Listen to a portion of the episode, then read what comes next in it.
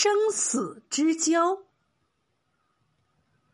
二宝做山货生意很赚钱。他有个同村人叫德贵，因为急需钱，就找上二宝，非要跟着他一起去赚钱不可。二宝向来就是个替别人操心胜过自己的人，见德贵急需用钱，就点头答应了。于是他带着德贵一起出山去卖山货，真的赚了不少钱。眼下两个人正有说有笑的一路往家赶。二宝是个实诚的人，只顾说笑着头里走，不提防跟在身后的德贵脑子却在溜溜的转。原来前阵子德贵和人赌博，欠了锥子三百两银子的高利贷。锥子是大山里头的一号混球，心狠手辣。他限定德贵半个月之后还债，拖一天就剁他一个手指头。眼看着再过两天就是还款的期限了，可是德贵现在口袋里的银子离三百两还差得远。锥子是个说得出做得出的家伙。德贵一想到要被他剁手指头，冷汗就刷刷的往下流。怎么办呢？德贵就这么一路走，一路脑子里胡思乱想着。拐过一个山嘴，前面山路边是一片小树林。德贵一拍脑袋，突然有了主意。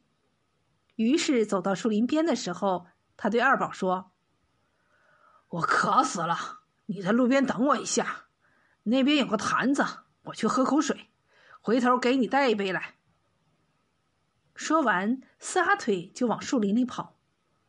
二宝也走累了，于是一屁股就在路边的石头上坐下来等他。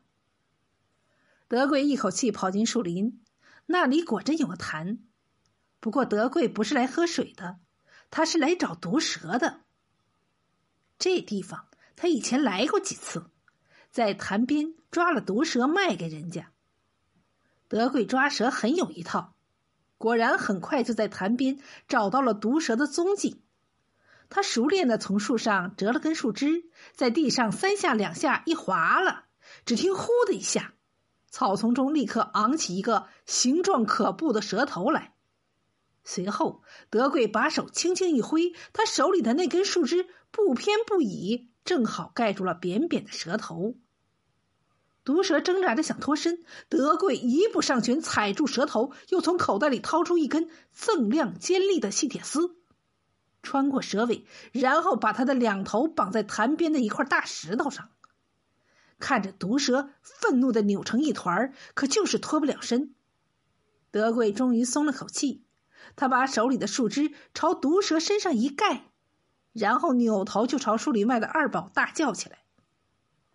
等得心急的二宝以为他出了什么事儿，连忙循声跑来。只见德贵正站在潭边，朝他双手一摊，说：“二宝，不好意思，杯子掉潭里了，只好叫你自己过来喝了。”二宝一看潭里的水清绿的诱人，于是就俯下身来喝了起来。就在这儿当。德贵悄悄松了绑在石头上的细铁丝，毒蛇得了自由，窜上来对准二宝的屁股就是一口，然后滋溜一声窜进了草丛。二宝痛得大叫一声，脚一滑，一头栽进潭里。站在潭边的德贵一看不好，眼疾手快，一把把他拉上来。德贵当然不是真心要救二宝，他心里惦记着二宝口袋里的银子呢。此时，二宝脸色已经发黑。蛇毒已经开始在他的体内蔓延。德贵知道二宝将银子藏在上衣口袋里，于是就做出一份分外伤心的样子，扑在他身上呼天抢地的叫唤，其实是趁机摸他的上衣口袋。可是，一摸之后不由得大吃一惊，口袋瘪瘪的，哪还有银子呀？德贵猜想，这钱肯定是二宝刚才栽进潭里的时候，从他上衣口袋里滑出来掉进潭里的。可是这潭水深不见底，就是跳下去，也不见得一定能摸得到啊。德贵懊恼极了，哎呀，真是白忙了一场。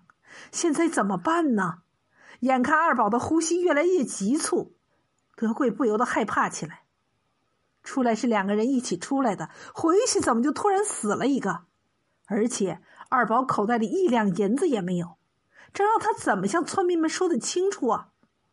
德贵拉着二宝的手，惊慌的大哭起来：“二宝啊，这可怎么办好啊？你让我回去怎么跟村里人交代呀？”就在这时候，只见二宝身子一动，嘴巴里轻轻的哼了一下。然后挣扎着伸出一只手，吃力的在地上比划起来。德贵不知道二宝是什么意思，情急之下一摸口袋，摸出一张记山货账的单子。他把它背过来，又摸出一支笔，塞到二宝手里。二宝拼命咬着牙，抖着手，歪歪扭扭的写了起来。可是还没写完，头一垂就昏死过去。德贵伸头一看，脸顿时变得刷白。原来二宝在纸上写的是这么几个字：“我被蛇咬，与德贵无。”德贵发疯似的，一把把二宝抱在怀里，大叫道：“我不是人呐，二宝！我不是人呐，二宝！你不能死！我救你，我一定要救活你！”第二天一大早，村里人吃惊的发现，村口土路上趴着一个人。走进去一看，不对，是两个人。德贵背着二宝，村里人赶紧跑过去，只见趴在德贵身上的二宝，嘴唇乌黑，气若游丝，而德贵自己脸色苍白，衣服完全像是从泥水里捞出来的。德贵挣扎着对村里人说。快，快给二宝请老老郭。话没说完，就虚脱了过去。老郭是山里最有名的蛇医，村里人把二宝和德贵都送到了老郭那里。